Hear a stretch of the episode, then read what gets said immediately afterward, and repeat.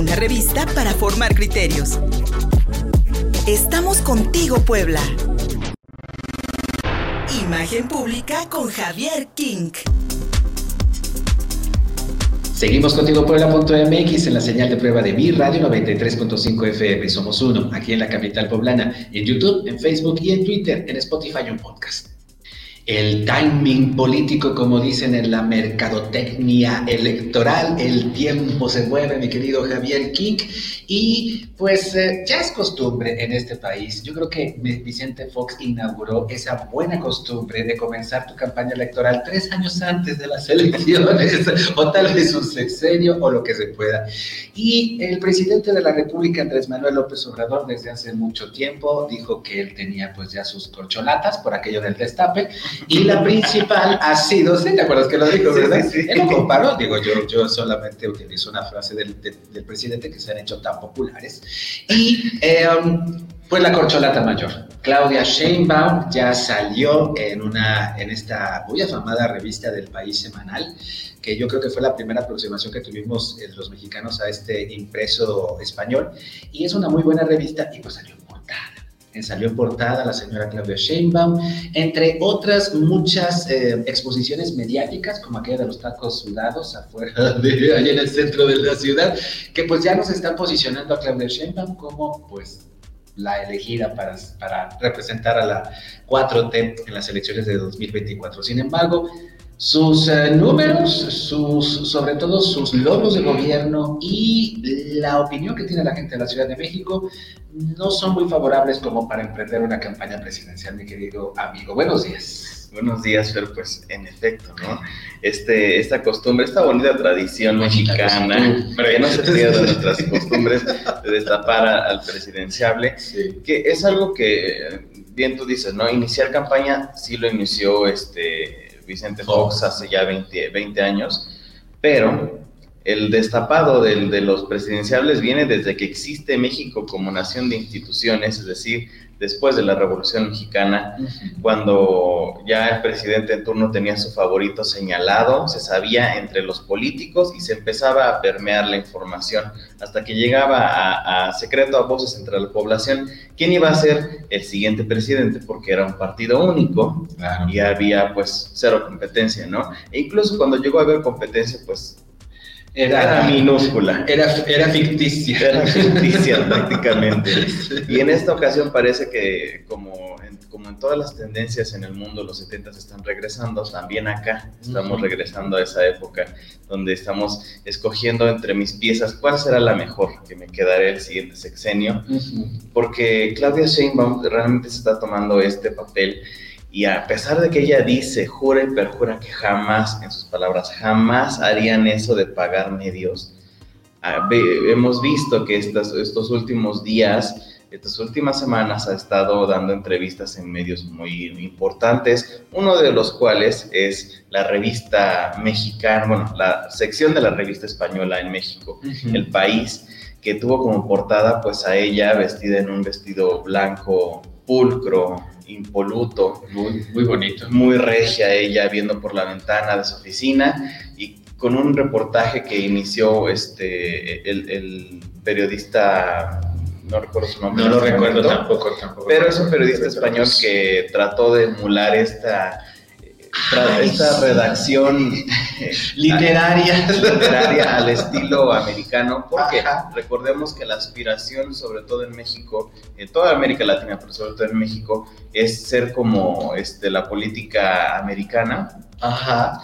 Y eh, eh, los, los, este, los, las redacciones americanas en cuanto a política siempre son muy, muy sentimentales, son muy emocionales, empiezan siempre este, tratando de conectar a través de, de, los sentimientos con la audiencia para decirte este candidato es el que va a resolver todas aquellas preocupaciones que tú tienes porque es el que está de tu lado. Y en un desatinadísimo error de cálculo de, mercadotecnia política, empieza diciendo una frase en la que trata de emular a aquella niña Claudia Sheinbaum que en 1975 se emocionó al ver que la guerra de Vietnam había concluido, que es una cosa pues mundana, ¿no? Como muy bonita. Pero lo redactó de manera que, que nos presentaba que Claudia había resuelto la guerra de Vietnam. Eh, sí, en una anécdota de aquella, de aquella pequeña que en los 70 veía pues el conflicto armado más criticado de, la última mitad del siglo XX, la intervención estadounidense en Vietnam. Y eh, ella había participado como niña, como niña en una protesta escolar para el fin de la guerra. Entonces, cuando se anunció el fin de la guerra, Claudia Sheinbaum se sintió eh, aquella niña, aquella niña de nueve años. Que es una bonita anécdota sí. para meter en medio del texto, para dar un contexto. Es algo, digo, periodísticamente es buen vestido. Sí, es, pero es colorido. No inicias un artículo sobre una figura presidenciable con algo así, sobre todo redactado de una manera en la que no se comprende la primera lectura que estás hablando de una anécdota de una niña, ¿no? se entiende que esta mujer que yo conozco no como una niña ingenua, sino como una gobernante, resolvió un conflicto bélico internacional algo que la gente le criticó muchísimo, pero además se rió mucho de ella. Entre, entre esta sátira mexicana muy común de reírnos de nuestra desgracia, pero al mismo tiempo lamentarnos amargamente que sigamos viviendo esta realidad surrealista, en la que pues parece que esto fue intencional, o sea que realmente es parte de un sketch, ¿no? El hecho de que a mí se me hacen dos errores garrafales en, términos de, imagen pública y de, política, de mercadotecnia política. He hecho primero de vestirla a ella de blanco y ponerlo en un, este, en, una, en un espacio tan, tan neutro viendo a la ventana, sabes que en el 2021 te van a hacer muchos montajes. La gente tiene formas desde lo más básico hasta lo más profesional en su casa para poder hacer un montaje.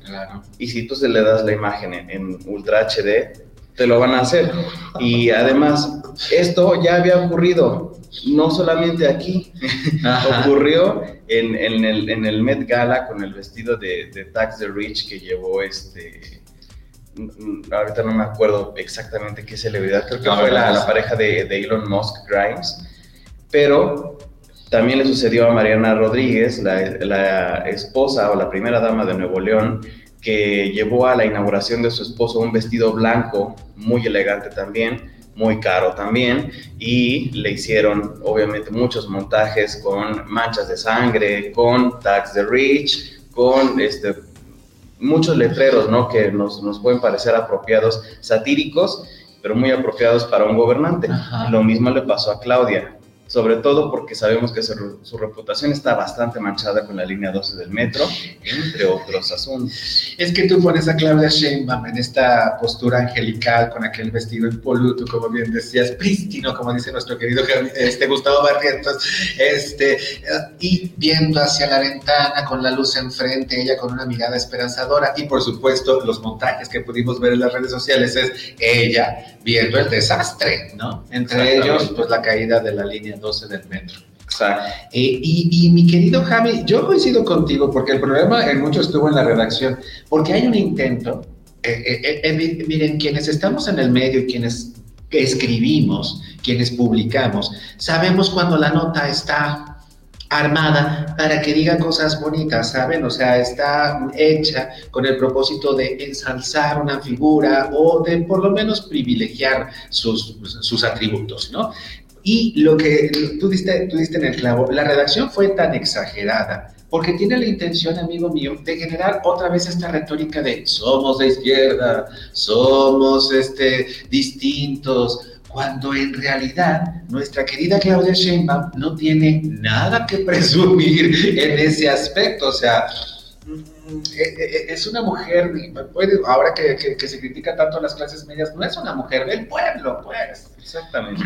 Eh, mucha, muchos se le ha criticado también por su apellido porque ella ha defendido mucho este, este pasado indígena cuando pues no, ella misma no reconoce su, su herencia europea. Pero lo que más lo que más este, eh, eh, hace escarnio en la gente es precisamente lo que tú decías, esta doble moral o este doble discurso. Incluso uno de los montajes que, que, hacían alrededor de todo esto de Vietnam, porque además le hicieron montajes en, el cuerpo de Rambo y en el cuerpo de otros héroes históricos de la guerra de Vietnam y de otros acontecimientos este, bélicos, eh, le hicieron un montaje eh, eh, con, en la escena donde está Yoko Ono con John Lennon protestando en contra de la guerra de Vietnam. Y acostados en Toronto, creo. Que exactamente son esas imágenes de, de, de los izquierdistas, de lo de aquella juventud hippie, pero también de una doble moral incluso de John Lennon, que era una figura que creció a partir del consumismo de la gente y que seguía siendo vigente por el consumismo de la gente. Y es este mismo doble discurso el que ellos traen, ¿no? Somos, somos diferentes, pero no, me adscribo a que yo soy la figura presidenciable, que yo soy la destapada y que ya estoy haciendo campaña, lo cual me parece que es bastante obvio. En México, lamentablemente, muy lamentablemente, pero también este, muy, muy prácticamente tenemos la ventaja y desventaja de tener muchos puntos históricos para poder rememorar qué es lo que no debemos hacer. Y uno de ellos es el maximato. Aquella, por ejemplo, aquel, periodo histórico a principios del, siglo XX, por allá de los años 30, en el que el presidente Plutarco Elías Calles, quien tuvo una, una un, este, un este pues el poder de elegir no el poder de, tuvo un, sexenio bueno más o menos bueno él más o menos le había gustado y él adquirió muchísimo poder muchísimo poder porque estabilizó hizo muchas instituciones y lo que quería era no dejar ese poder. No quería la reelección porque la, precisamente el partido de la, revolución PRI eh, en, su, en su forma este, contemporánea de los años 30 eh, lo que quería era combatir la reelección. Entonces, ¿qué hizo? Inventó esta figura del presidenciable y mi secretario de gobierno, el que yo, el que yo considero mi compadre manipulable, lo voy a poner como el siguiente presidente, pero en realidad sigo gobernando yo. Y es un estigma que seguimos teniendo casi 100 años después, y no solo es un estigma social que la gente teme, que la gente sabe, sino es algo que ellos mismos, este, este esta cuarta transformación está condonando eh, eh, el regreso de este tipo de figuras, que es algo que me, me parece atropellable, pero además, como ya lo hemos vivido, exacto, cómo seguimos adscribiéndonos nosotros como ciudadanía a condonar este tipo de, de, comportamiento. Eh, eh, no tomarlos en, en, cuenta, mi querido Javier, tal parece que disculparlos, pero creo que va yo creo que esa disculpa y la defensa a ultranza, que lo hemos platicado aquí muchísimas veces, ya viene de un sector muy, muy, muy identificable y sobre todo que tiene un movimiento no natural, no espontáneo en las redes sociales, es un movimiento coordinado y tal vez pagado, tal vez pagado. Pero mi querido, mi, querido Javier, este, yo creo que eh, algo que lo que te pediría que pudiéramos abundar después es en este retroceso, en este gusto que tiene la humanidad ahora por voltear hacia los años 70, tal vez en esta en esta remembranza de aquellas, de aquellas ideologías que proponían eh, una, una, sociedad más igualitaria, una, una sociedad menos empobrecida, que, que, que, vaya, que siguen siendo muy válidas al día de hoy. Sin embargo, como bien dices, la historia debe servirnos para que entonces aquellos errores pues no se repitan, sobre todo cuando tienes conocimiento de cómo se dieron las circunstancias y qué decisiones políticas y económicas determinaron el fracaso.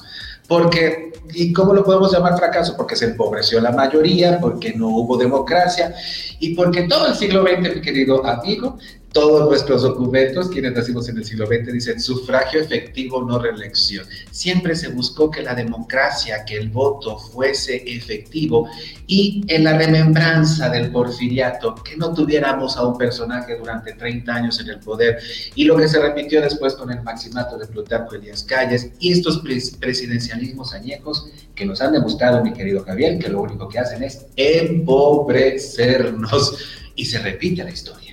Mi querido Javier King, ¿dónde te encontramos? Pueden encontrar en Facebook y en Twitter como arroba Javier King. Gracias. Vamos y seguimos contigo, Puebla, en la señal de prueba de Mi Radio 93.5 FM. Somos uno aquí en la capital poblana, YouTube, Facebook y Twitter. Envíanos un WhatsApp al 22 13 60 14 18. Estamos contigo, Puebla.